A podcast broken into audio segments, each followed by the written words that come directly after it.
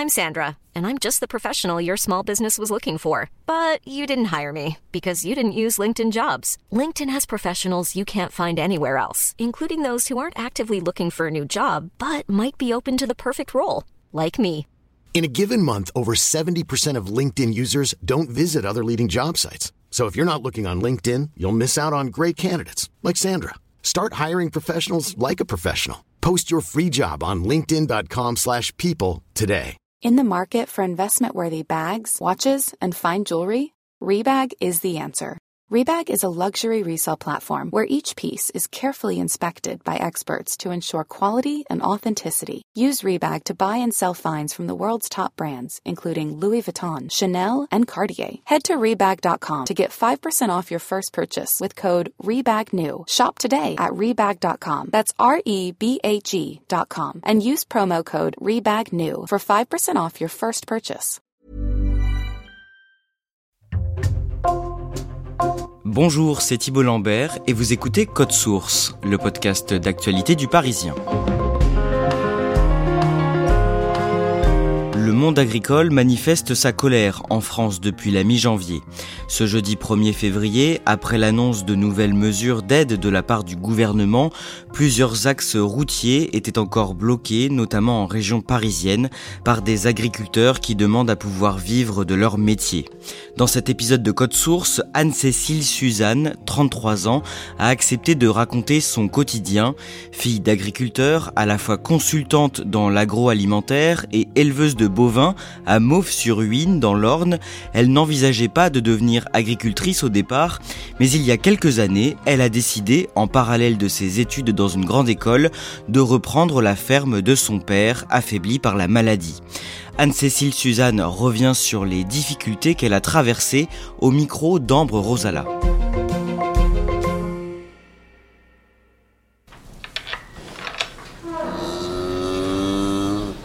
Donc là, on a toutes les jeunisses, c'est-à-dire les jeunes vaches qui n'ont encore jamais eu de veau. Anne-Cécile Suzanne est agricultrice dans le Perche, en Normandie. Elle élève 240 bovins, des blondes d'Aquitaine. Et là, on est vraiment dans la période de naissance des petits veaux, justement. Et donc, les petits veaux sont là, regardez, il y en a eu un cette nuit. Dans le fond, on a le grand lot, euh, qui sont toutes les vaches, hein, qui ont euh, entre 4 et pff, 12 ans. Et là, donc, on voit qu'elles mangent du maïs, qui est produit euh, sur l'exploitation. Donne avec de l'herbe que- qu'on récolte au printemps, et puis du foin qui est là, qu'on récolte aussi, du trèfle violet qu'on récolte. Donc bref, en fait, tout est fait sur la ferme, tout est produit sur l'exploitation. Tout est fait maison. Voilà, exactement. C'est- Je rencontre Anne-Cécile alors que la mobilisation des agriculteurs pour protester contre leurs trop faibles revenus bat son plein. Elle ne participe pas aux manifestations et aux barrages routiers, notamment parce qu'elle doit s'occuper de sa fille qui vient de naître, mais elle soutient pleinement le mouvement. Je soutiens euh, complètement cette mobilisation. Je regrette juste en fait qu'on en soit arrivé là. Ça fait des années qu'on parle des enjeux d'agriculture, qu'on dit mais la transition c'est très bien mais il faut la financer et ça n'a jamais été fait. Donc en fait là on arrive vraiment au bout du tunnel où les agriculteurs ont tout fait pour éviter ça mais aujourd'hui euh, manifestent parce que euh, ils peuvent pas faire autrement. Anne-Cécile est née dans l'Orne, le département où nous nous trouvons. Sa mère est médecin et son père est éleveur de bovins. Elle grandit à Mauves-sur-Huine, dans un corps de ferme qui appartenait déjà à ses grands-parents paternels. Mon père est né euh, ici d'ailleurs dans la, dans la pièce où on se situe actuellement et après il a repris assez naturellement l'exploitation agricole familiale dans les années 80. Alors mon père il avait jamais voulu être agriculteur dans les faits. Quand ses parents euh, ont décidé qu'il serait agriculteur malgré lui, ils l'ont retiré de l'école euh, avant d'ailleurs le, brevet des collèges, donc euh, très jeune. Et ils lui ont dit tu seras agriculteur. Donc il l'a été, mais sans jamais vraiment être heureux de ce métier-là. Il aimait la nature, il aimait un peu la liberté aussi, il aimait voir grandir ses animaux, ça c'est sûr. Mais euh, il détestait euh, l'ingratitude du métier quand les animaux euh, mouraient malgré ses soins, quand les récoltes n'étaient pas bonnes malgré le fait qu'il s'y soit investi. Ça c'est quelque chose euh, qui finalement est très dur à vivre et qu'il appréciait pas particulièrement. Lui, ce qu'il adorait, c'était l'architecture. Et donc il s'est mis à restaurer cette maison, à la, un peu la refaire aussi. Il a fait des plans, ensuite il l'a reconstruite bout après bout. J'y ai grandi au milieu des animaux, avec la nature et sans frères et sœurs. Donc en fait, moi je jouais beaucoup justement avec cette nature-là qui beaucoup, avec les, les insectes, euh, les petits oisillons que je sauvais euh, quand ils tombaient du nid. Et puis bien sûr mes chiens, mes chevaux euh, et bien entendu les vaches. La question de la reprise de la ferme ne s'est absolument jamais posée parce que la réponse était absolument évidente. Jamais je ne reprendrai l'exploitation. Mon père en particulier, qui n'avait jamais pu le faire, me poussait énormément à, me hisser vers les plus grandes écoles. Maman, bien sûr, me poussait aussi beaucoup. Du coup, euh, il n'était même jamais question que je travaille sur la ferme pour aider mon père le week-end ou autre. J'étais vraiment laissée en dehors de ce milieu-là. La seule chose que j'avais le droit de faire finalement, c'était de le suivre dans les prairies, voir les animaux parce que j'aimais bien les animaux, donc je le suivais, mais c'était plus pour du loisir qu'autre chose.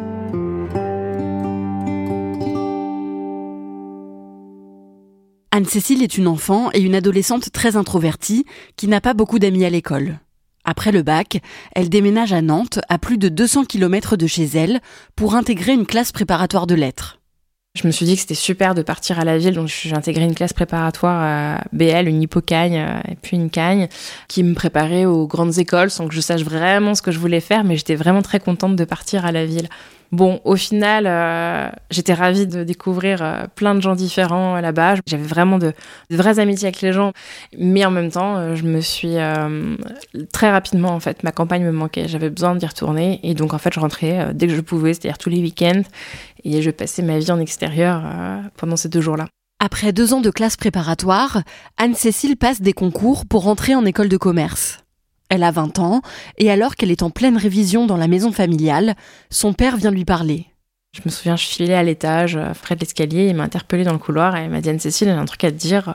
Voilà, j'ai attrapé un cancer et, et bon, les médecins sont pas optimistes, ils me laissent quelques semaines à vivre. Donc, euh, mais bon, je vais pas me laisser faire, je vais me battre, quoi. Mon père était très pudique en fait. Il aimait pas euh, dire qu'il allait pas bien, il aimait pas se plaindre, il aimait pas vraiment dévoiler ses émotions. Et donc ça a dû être extrêmement dur pour lui de me l'annoncer ça. Et c'est vrai que ça a été un, grand choc parce que je me suis dit mais euh, mon père ça fait partie de mes piliers. J'ai toujours grandi avec lui, avec ma mère et en fait c'était invraisemblable de voir un de ces piliers là qui s'effondre. Anne-Cécile passe tant bien que mal ses concours et elle est admise dans une école de commerce de Nantes. Au fil des semaines, puis des mois, son père se bat contre la maladie et défie les pronostics des médecins qui ne lui donnaient que quelques semaines. Anne-Cécile rentre chez elle très régulièrement pour voir son père. En août 2013, alors qu'elle est en troisième année d'école de commerce, Anne-Cécile a l'opportunité d'aller à Boston, aux États-Unis, pour un semestre d'échange.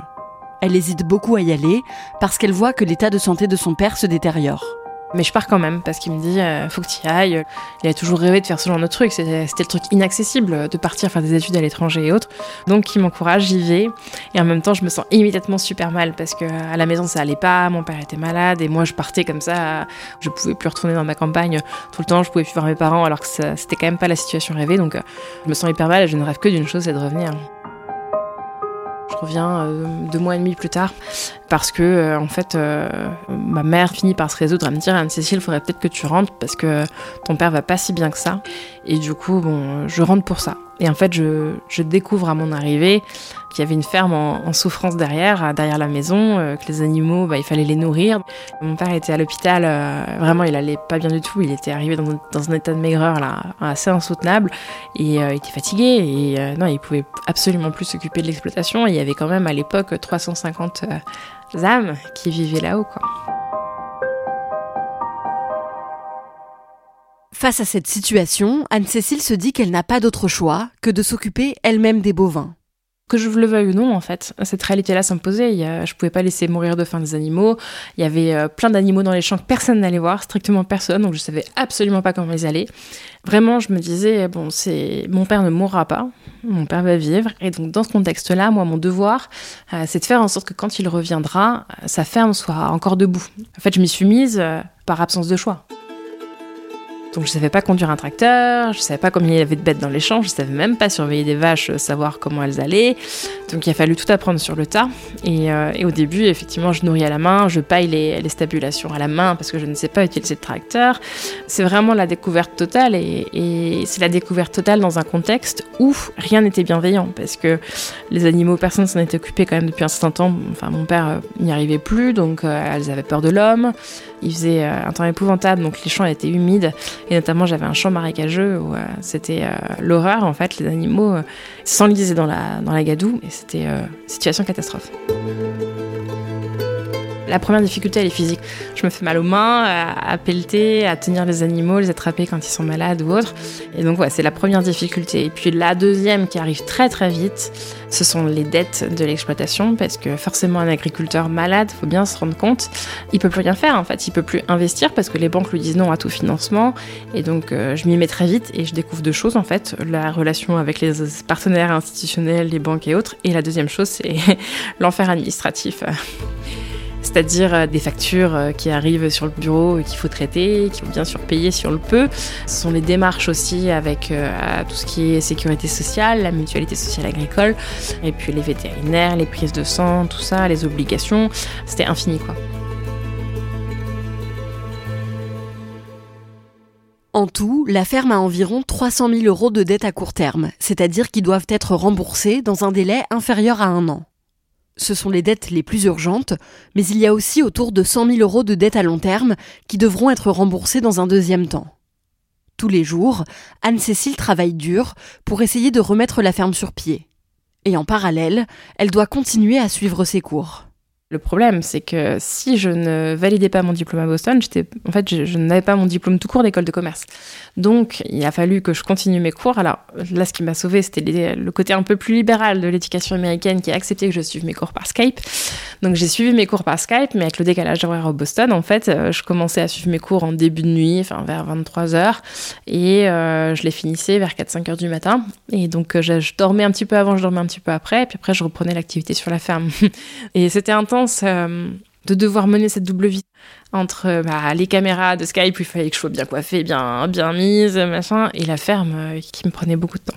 Le père d'Anne-Cécile touche 15 euros par jour d'aide dans le cadre de son arrêt maladie.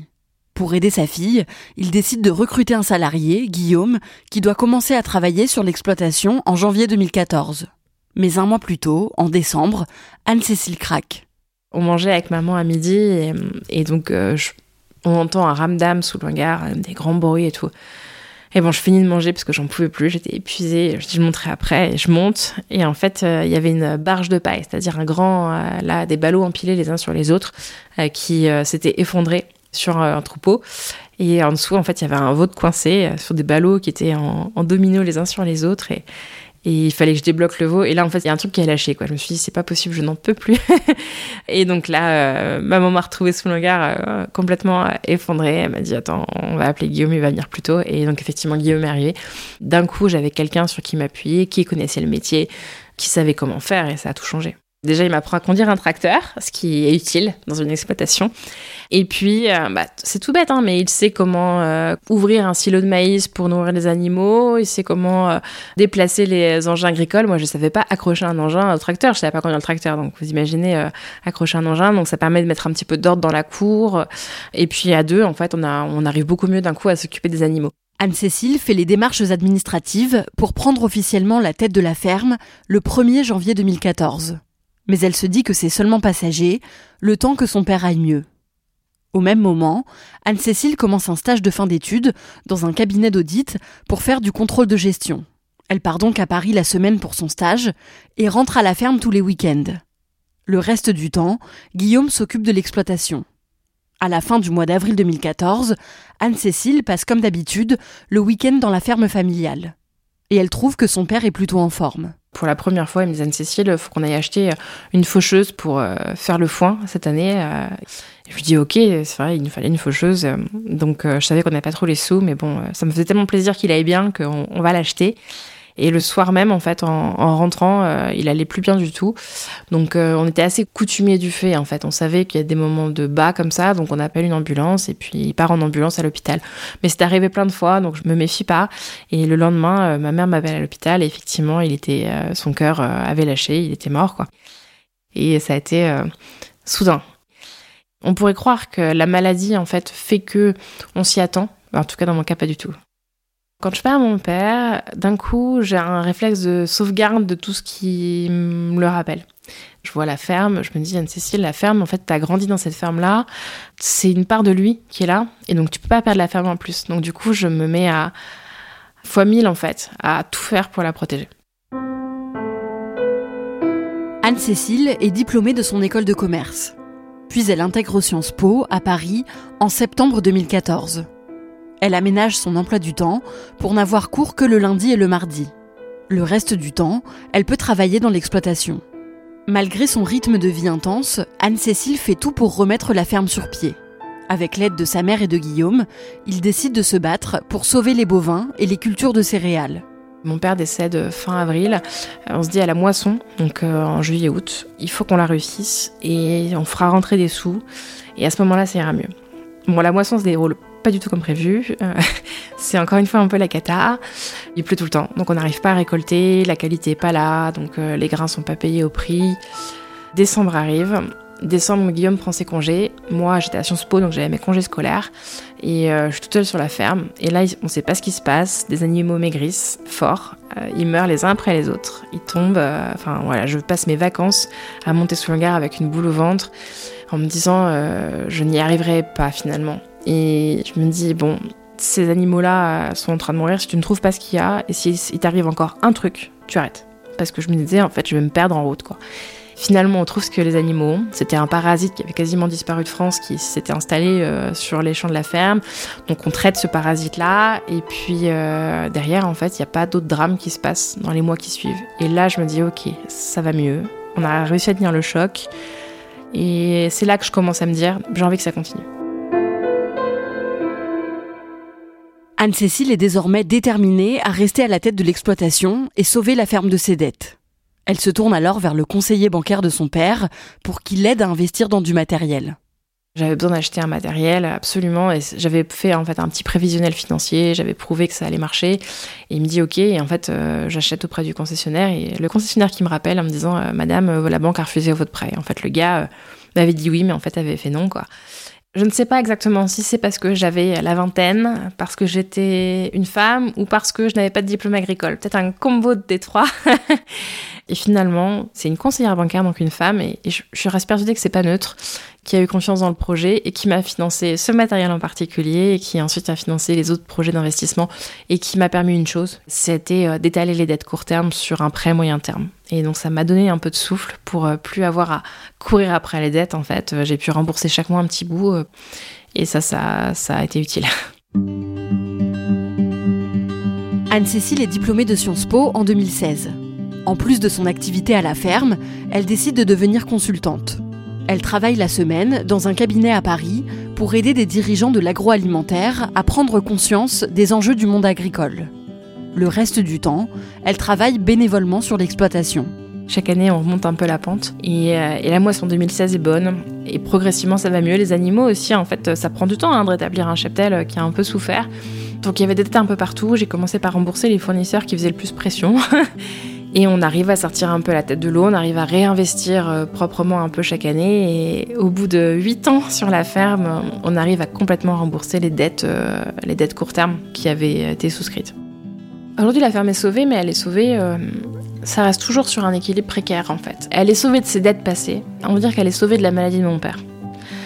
Demain, pour qu'elle prospère, je pense qu'il faudra déjà des prix qui soient plus rémunérateurs. On est toujours sur des prix très bas dans les faits même avec mes diplômes et autres, j'arrive à dégager de la rentabilité pour l'exploitation pour arriver à lui faire réinvestir pour son avenir à elle.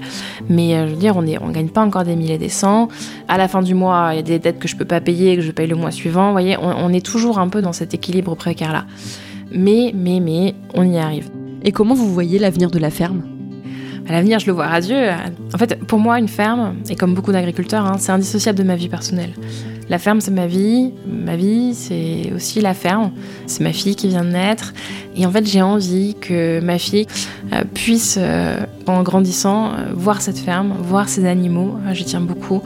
se promener dans les champs. Pour moi, ça fait partie d'une vie idéale pour un enfant. Je veux qu'elle grandisse dans ce cadre-là, mais je veux pas forcément qu'elle soit agricultrice. Elle, choisira. Et si elle veut l'être, elle le sera. Et si elle veut pas, elle fera toute autre chose. Et cette ferme, elle ira à qui en prendra soin.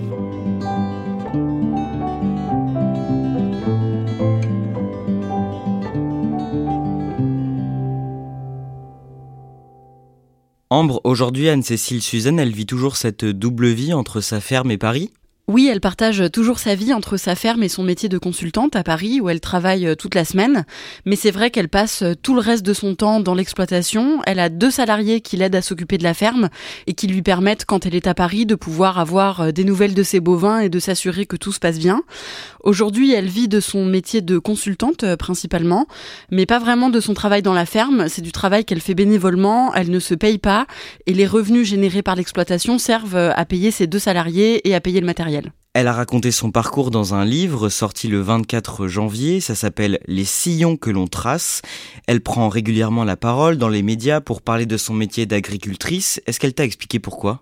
Oui, en fait, elle m'a expliqué qu'en arrivant à Paris, en intégrant Sciences Po notamment, elle s'était rendue compte qu'il y avait un décalage entre l'image qu'on avait à Paris du monde agricole et ce qu'elle vivait, elle, au quotidien dans sa ferme. Elle m'a expliqué qu'elle avait été euh, confrontée à beaucoup de présupposés, de préjugés, notamment sur euh, la pollution générée par son activité et sur euh, le bien-être animal dans sa ferme.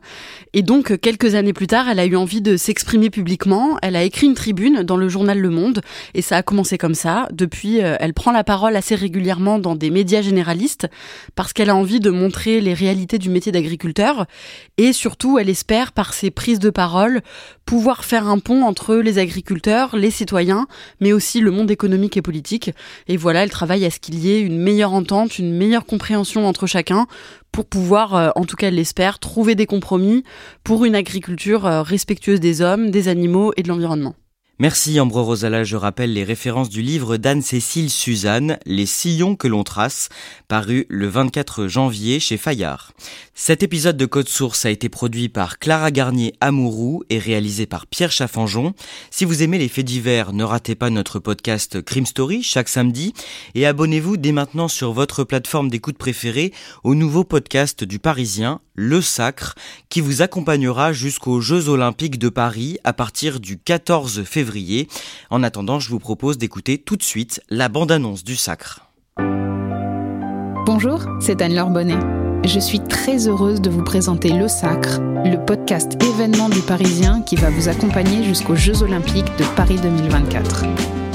À partir du 14 février et jusqu'au 24 juillet, chaque mercredi, un ou une athlète viendra à mon micro nous raconter son parcours jusqu'à la médaille d'or olympique. Dis-moi, j'entends la musique, j'ai envie de danser et tout ça.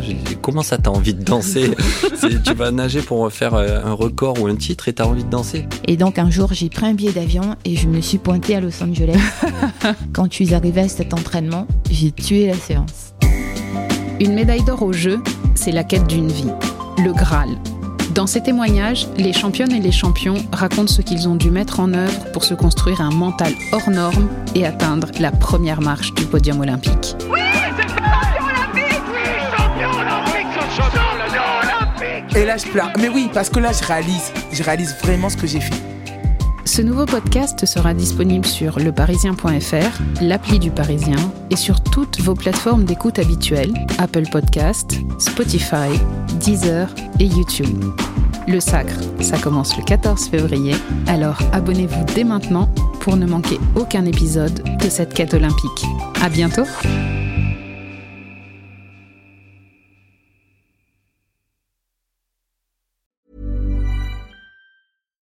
Why don't more infant formula companies use organic, grass fed whole milk instead of skim?